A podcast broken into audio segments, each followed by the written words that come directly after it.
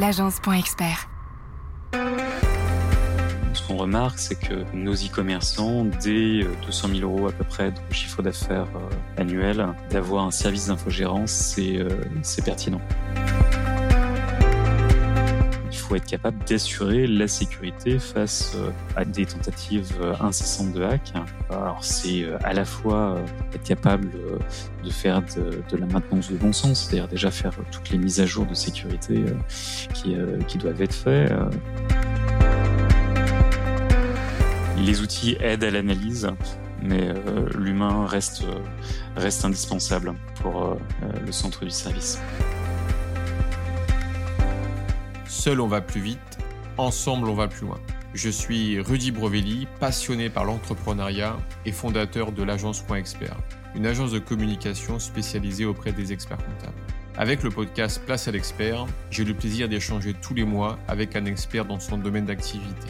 Un expert comptable, un notaire, un avocat, un assureur et bien plus encore. Mon objectif est de nous apporter un maximum de solutions et d'astuces pour faciliter et pour améliorer notre quotidien d'entrepreneur. Ensemble, grâce aux conseils de nos experts, faisons décoller notre business. Et tout de suite, place à l'expert.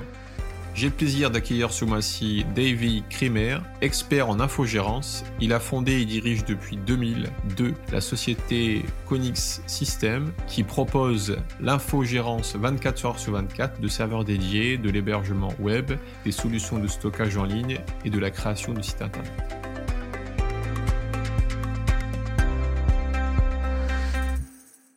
Bah, écoute Davy, dans un premier temps, merci beaucoup d'avoir accepté mon invitation. Merci Rudy euh, de l'invitation. Bah avec plaisir. Bah moi, j'ai souhaité ta participation à, Place à l'expert pour nous sensibiliser à l'importance d'être bien accompagné euh, dans nos projets web au travers d'un contrat d'infogérance web. Alors maintenant, cela soulève plusieurs questions, comme tu peux le comprendre. L'idée, c'est déjà de savoir qu'appelle-t-on infogérance web? Concrètement à quoi ça sert, les types de, services proposés, euh, surtout à quel moment doit-on avoir besoin ou doit-on mettre en place un contrat d'infogérance? Comme tu peux le comprendre, Davy, ben, on a besoin de tes lumières. Comment tu souhaites aborder cet épisode?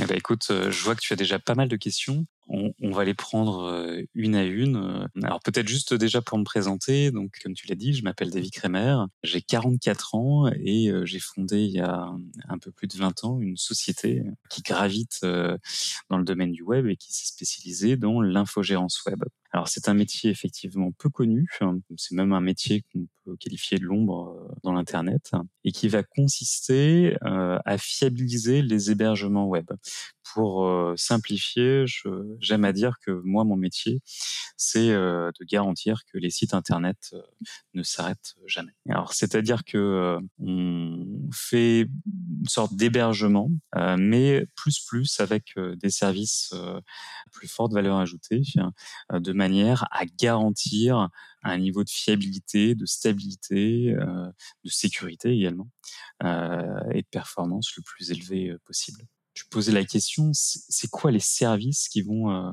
se cacher euh, derrière euh, l'infogérance? Bah, Peut-être qu'on peut commencer par se poser la question, pourquoi a-t-on besoin d'un infogérant? Et en fait, la réponse, elle est liée à notre dépendance aujourd'hui à Internet. Le Covid, en plus, est passé par là. nos organisations sont de plus en plus connectées.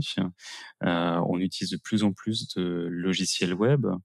Euh, nos données sont euh, stockées quelque part euh, dans le cloud. il y a de plus en plus de business qui se font directement sur le web. Je pense aux e-commerçants, je pense à notre dépense globale aux, aux outils d'Internet. Et aujourd'hui, il y a besoin effectivement d'avoir cette, cette garantie que les outils ne plus tomber parce qu'aujourd'hui, un outil qui tombe, ça peut paralyser une organisation. On peut même se dire que euh, quand euh, un e-commerçant euh, voit sa boutique down arrêtée pendant quelques minutes, voire quelques heures, bah, ça se traduit directement à la fin de l'année sur le chiffre d'affaires de de l'entreprise. Donc, c'est ce, niveau de dépendance qui fait que l'hébergement est devenu ultra critique et qui fait que les hébergeurs, enfin que l'infogérant euh, a une place de plus en plus importante pour sécuriser en fait les hébergements web. Donc l'infogérant web, c'est celui qui va sécuriser l'hébergement. Ouais, si je comprends bien, juste pour, pour avoir une vision extrêmement claire du type d'accompagnement, en gros, on a un site internet. Est-ce que euh, un contrat comme le tien, en fait, peut être intéressant pour euh, un site vitrine, par exemple, euh, ou est-ce qu'il faut absolument après aller chercher plutôt des e-commerçants et après à quel niveau de, stade de, chiffre d'affaires on, on, doit? Mais si je comprends bien, c'est toi tu sécurises que le site il est tout le temps entre guillemets opérationnel. C'est ça? Exactement. Euh, notre notre métier, c'est vraiment ça, garantir qu'il est toujours opérationnel. Alors, euh, à partir de quand est-ce qu'on a besoin d'un infogérant? Est-ce que pour un simple site vitrine, on a besoin d'un infogérant? Ça va presque dépendre de du niveau de criticité pour ton business euh, que va avoir un site, le site en question. Si euh, c'est un site vitrine qui te génère beaucoup de contacts euh, en continu, c'est critique. Si c'est un site vitrine d'une clinique qui permet de prendre des rendez-vous avec ses, médecins et, prendre prendre des rendez-vous dans une salle de sport ou autre, bah, si ton site internet concrètement il s'arrête, une partie de ton activité est impactée. Donc dès ce moment-là, l'infogérant va avoir, euh, va avoir de l'importance. En fait, c'est le niveau d'importance de l'activité en ligne. Voilà, c'est ça Exactement. Mais au-delà d'ailleurs hein, du, site web, euh, toute notre activité euh, en ligne, tous les outils en ligne peuvent avoir besoin d'un infogérant dès lors qu'ils sont critiques. Un outil de gestion, un logiciel de gestion pour une entreprise, c'est critique, ça peut pas s'arrêter. Et pourtant, c'est la même technologie qu'un site web. Une application mobile, ben, c'est pareil. Euh, derrière, souvent, il y a des serveurs. Quand les serveurs sont tombés, l'application, on peut plus l'utiliser. Et l'application, aujourd'hui, elle peut être critique dans ton activité. Donc, dès qu'il y a un point de criticité, en fait, dans ton activité, là, l'infogérant euh, a un intérêt. Ouais. Exactement. Et il existe plusieurs niveaux d'infogérance. Alors, il existe plusieurs niveaux d'infogérance, tout à fait, qui euh, d'ailleurs euh, varient euh, d'un acteur à, l'autre. De notre côté, on a essayé de faire des, les choses assez simples, avoir à à la fois les, les services qui ont besoin d'infogérance en 24/7 le cas d'une boutique, euh, le cas euh, d'un certain nombre euh, d'outils qu'on met à disposition généralement de ses clients qui doivent fonctionner tout le temps. Et les supports qui sont moins critiques qui peuvent fonctionner uniquement en heure ouvrée parce que c'est le moment où les collaborateurs sont sont présents et qu'on a moins besoin de, de ce niveau de de, supervision H24 et, et d'intervention H24. Tu t'adaptes en fait aux fonctions des besoins en fait des clients quoi et de leurs clients. Exactement. Alors après, effectivement, là, j'ai déjà commencé de parler de la, supervision, mais euh, le métier d'un infogérant, c'est de garantir que ça ne tombe pas. Donc, la première chose, c'est d'être capable de surveiller, euh, soit de façon réactive, c'est-à-dire quand c'est tombé, euh, le savoir le plus vite possible, de façon à intervenir le plus vite possible, soit de façon préventive, c'est-à-dire anticiper les défaillances que vont avoir, que va avoir l'hébergement, de façon à pouvoir intervenir avant même que l'hébergement ne, s'arrête euh, correctement de fonctionner. Donc déjà, un infogérant, euh, la base du métier, ça va être la capacité de surveiller, et puis derrière, la capacité d'intervenir rapidement en cas de, en cas de problème. Mais l'infogérant, j'ai presque envie de dire, c'est la partie visible de l'iceberg. Son métier, ça va être aussi de sécuriser finalement les données, s'assurer que les données sont correctement sauvegardées et de façon sécurisée.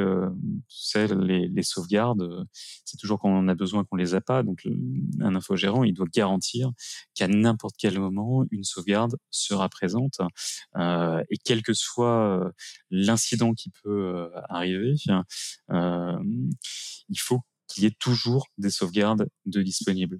Euh, on peut pas imaginer que euh, un data center, euh, c'est-à-dire un centre euh, de données qui héberge l'ensemble des serveurs web d'un client, s'il brûle, on peut pas imaginer que les données soient quatre selles plus loin avec un risque qu'elle qu'elle brûle. Il faut absolument être capable de gérer les, les sauvegardes dans des sites différents de façon à s'assurer que euh, on ait toujours des sauvegardes de disponibles et toujours des sauvegardes consistantes, c'est-à-dire euh, opérationnelles. Un des autres points, euh, c'est c'est la sécurité de la donnée, soit par les sauvegardes, mais ça peut aussi être dès que l'activité devient critique, bah, on va commencer à faire de la réplication temps réel sur différents sites, sur différents serveurs de façon à garantir ce qu'on appelle de la haute disponibilité. Imaginons un site euh, e-commerce. Ton site e-commerce a un, pépin parce que son hébergement euh, vient tomber. Bah, si euh, tu n'as pas un seul hébergement mais que tu en as deux ou trois, ton site e-commerce peut continuer de fonctionner parce qu'automatiquement les autres serveurs vont prendre le relais. Il va switcher en fait de serveur en serveur. Exactement. Il va switcher de serveur en serveur. Alors il y a plein de façons de le faire, euh, mais ça, ça permet d'apporter un niveau de résilience. C'est transparent pour le, le, le client. Ça peut être complètement transparent, euh, basculer en quelques millisecondes, euh, et l'internaute ne voit même pas qu'il y a eu un, souci euh, du côté de, de l'hébergement. Ça fait partie des, euh, des missions de, de l'infogérant de garantir ces niveaux de résilience face des problèmes techniques qui, de toute façon, font partie aussi du métier. Euh, quand on parle d'hébergement euh, web, donc euh, le métier d'un d'un hébergeur, c'est de mettre à disposition des capacités d'hébergement. Toutes ces capacités d'hébergement, qui ont des formes très variées, qui ont pris des formes très variées avec le temps, reposent au final, in fine, sur du matériel. Et le matériel, ça peut, ça peut casser. On est dans des, euh, euh, dans des bâtiments. Ces bâtiments peuvent avoir des pannes, les arrivées réseau qui, euh, qui peuvent casser, l'arrivée électrique qui peut être coupée. Donc notre, notre métier, c'est d'anticiper l'ensemble de ces pannes de façon à apporter des niveaux de résilience qui soient les plus élevés possibles pour éviter que l'impact euh, ou euh, une casse euh, matérielle à un moment ne se traduise par une, une interruption du, site. Et sur des sites, par exemple, soit vitrine ou e-commerce, c'est quoi le, le, seuil en se disant là, là j'ai besoin d'infogérance Alors on a compris en amont que c'était par rapport à, on va dire, au business que ça générait. Mais euh, est-ce qu'il y aurait un seuil, soit de nombre de contacts euh, mensuels, ou soit le nombre de chiffres d'affaires mensuels, en disant là, là, là, ce cap-là, il faut switcher, il faut avoir un service d'infogérance web euh, pour contrer en fait ce type de problème? Je ne sais pas si on peut avoir une réponse définitive là-dessus. En revanche, nous, ce qu'on ce qu'on remarque, c'est que nos e-commerçants dès 200 000 euros à peu près de chiffre d'affaires euh, annuel. Euh, d'avoir un service d'infogérance, c'est euh, c'est pertinent. Peut-être pour te donner un ordre d'idée, avoir un premier service d'infogérance avec un, un suivi 24/7 Aujourd'hui, on peut avoir des forfaits à partir de 80 euros par mois avec de la haute disponibilité incluse. Donc, on peut avoir aujourd'hui des services d'infogérance qui ne nous emmènent pas dans des dans des budgets extrêmement élevés et qui apportent déjà un niveau sécurité. De, de, sécurité euh, déjà relativement élevé. Ouais. Tu vois, là, on était en train de parler euh, de la sécurité, mais en fait, la sécurité, ça prend des, des aspects extrêmement variés. On est sur Internet. Internet, euh, c'est un... C'est ouvert sur le monde. c'est ouvert sur le monde, donc c'est ouvert aussi sur... Vulnérable, quoi.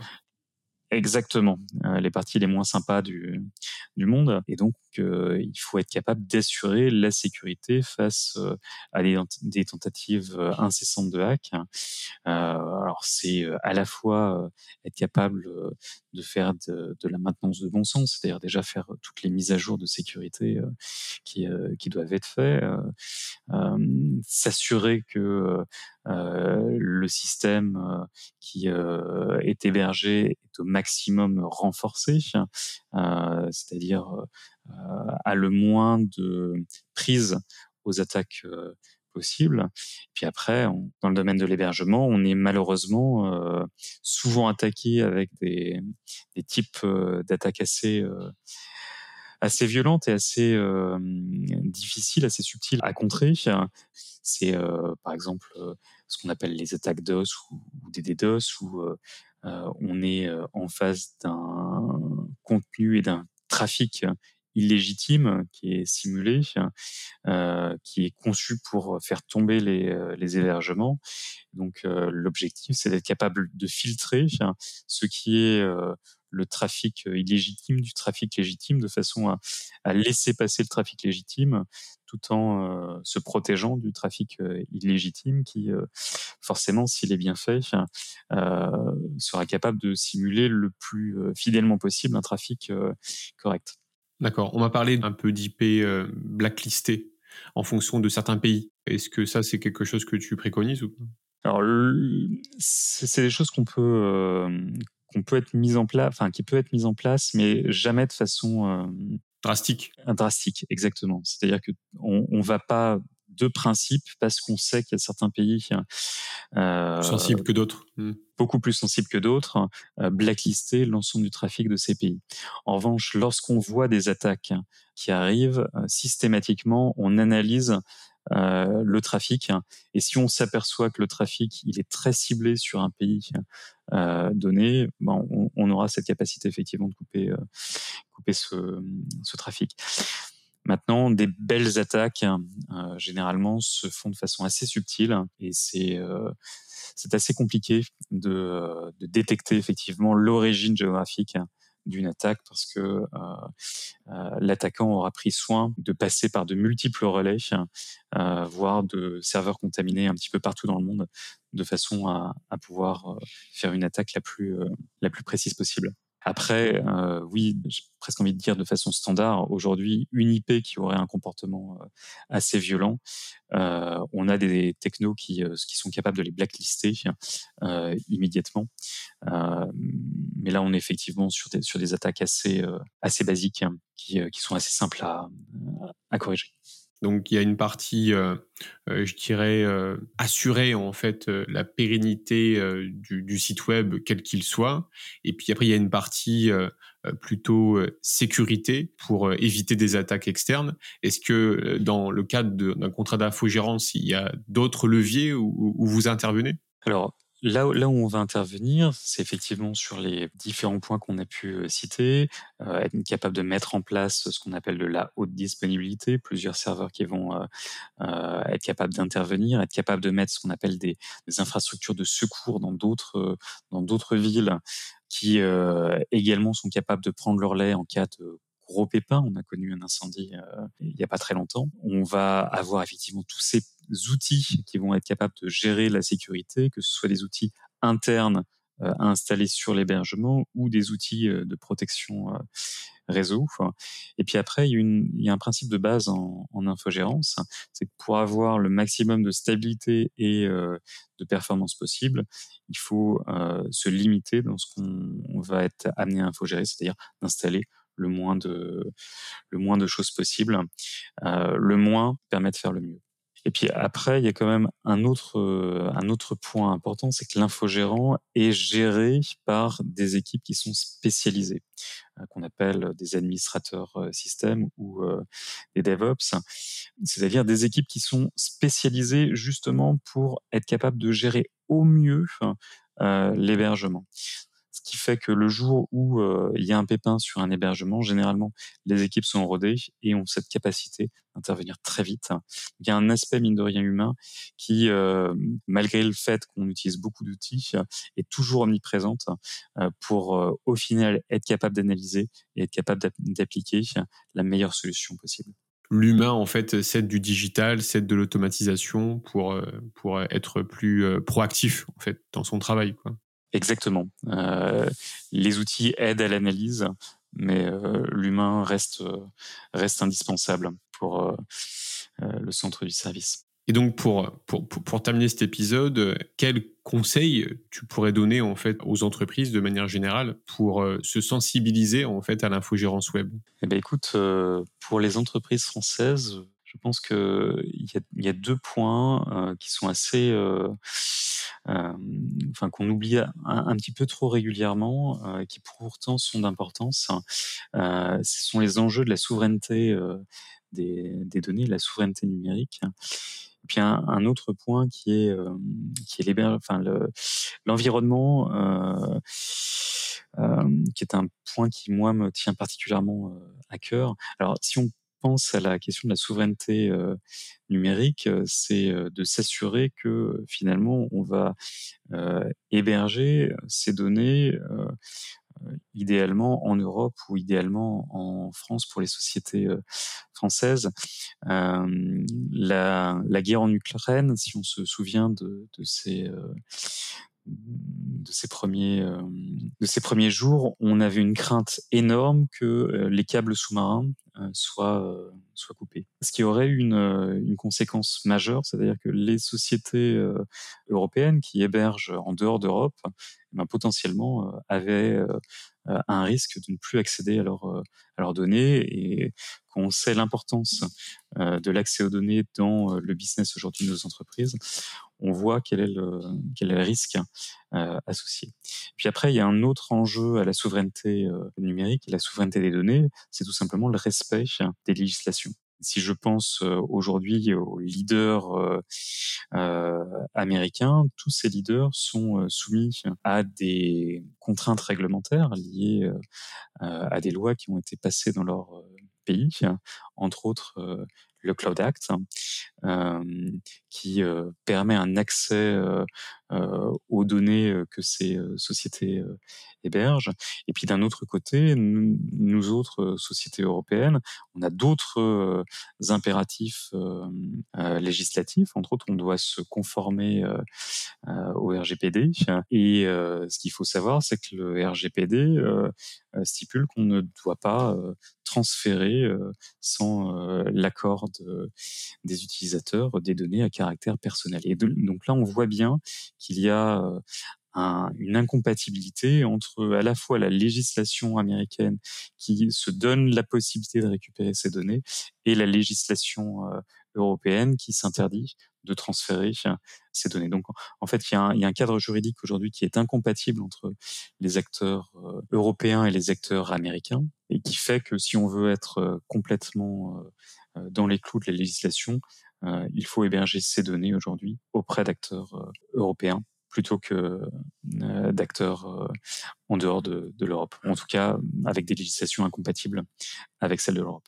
Donc ça, c'est effectivement le point sur la souveraineté de données. Et puis après, il y a un autre, il y a un autre point qui a quand même son importance, c'est celui de l'environnement. Euh, c'est vrai que lorsqu'on pense au cloud, euh, on, pense euh, finalement que on est dans un domaine qui est assez virtuel et assez peu physique. En fait, on, s'aperçoit qu'il y a un impact assez important, une empreinte carbone qui est assez importante. Hein. On, estime entre 3 à 4% des émissions carbone qui sont liés au secteur du numérique. le cloud, c'est une très grosse part de, ce, de cette pollution et de, cette, de cet impact hein, qui, derrière, va avoir des conséquences importantes sur le changement climatique. Et donc, si on souhaite effectivement être vertueux sur, eh ben, il faut faire attention à ce qu'on fait en termes de ressources informatiques. Donc, ce qu'il faut savoir, c'est que euh, dans le domaine de l'hébergement, euh, alors l'hébergement, comme je l'ai dit, ce sont des gros serveurs. Donc des serveurs, c'est fabriqué aujourd'hui euh, dans des pays souvent asiatiques, souvent des pays très émetteurs de, de, gaz à effet de serre, parce que l'énergie est très carbonée dans ces, dans ces pays.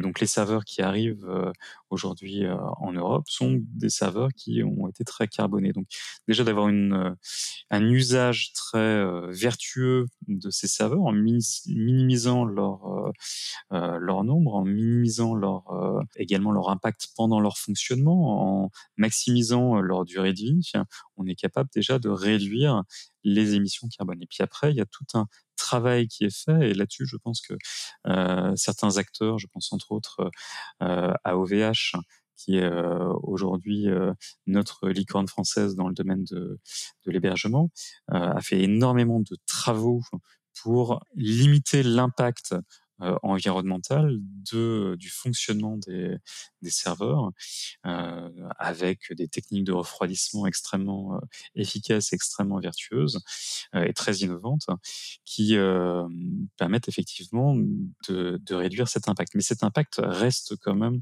très fort. Et donc si on, si on souhaite aller encore au-delà, il existe des alternatives. Nous, on en a lancé une qui s'appelle Clo2, qui permet de faire de la captation carbone pour concrètement arriver à un bilan carbone qui soit le plus euh, euh, neutre possible entre les émissions qui de toute façon sont incontournables et euh, la captation qu'à un moment il faut être capable de mettre en place parce que euh, ces, euh, euh, ces émissions sont de toute façon sont là et on, on, sera on pourra pas faire faire autrement. Rappelons-nous qu'on est un des secteurs qui aujourd'hui émet beaucoup et un des secteurs qui grossit beaucoup donc avec un niveau de croissance important. C'est vraiment important d'avoir d'ores et déjà cette cette cette fibre qui doit toucher tous les domaines et tous les métiers du numérique, à la fois les métiers de conception de façon à optimiser les, les, logiciels, à la fois les hébergeurs, à la fois les infogérants qui doivent être capables d'apporter une solution globale de façon à euh, avoir un impact qui soit le plus, euh, le plus léger possible. Comme on l'a dit, c'est déjà une empreinte importante et c'est un, enjeu qui, euh, qui ne fera que grossir dans les années à venir. Bah écoute, c'est déjà un très bon conseil de ta part. Merci pour cet échange. Et après, je pense que il serait intéressant dans le futur d'aller chercher un peu plus loin en fait sur les différents niveaux en fait de de l'infogérance, voilà, dans, dans les dans les prochaines années, parce que je pense que le numérique va cesser d'évoluer avec demain, euh, avec l'ordinateur quantique, etc. Donc on va passer, hein, je pense, à d'autres stades. Bon, on n'y est pas encore, mais, mais tout ça, c'est en train de se préparer. Donc euh, non, c'est intéressant. Merci pour cet échange, Davy, et puis ben, je te souhaite bonne journée, et puis à, à bientôt. Merci Rudy, à bientôt tout le monde. Cet épisode vous a plu, partagez-le autour de vous et mettez 5 étoiles pour aider d'autres entrepreneurs dans leur activité.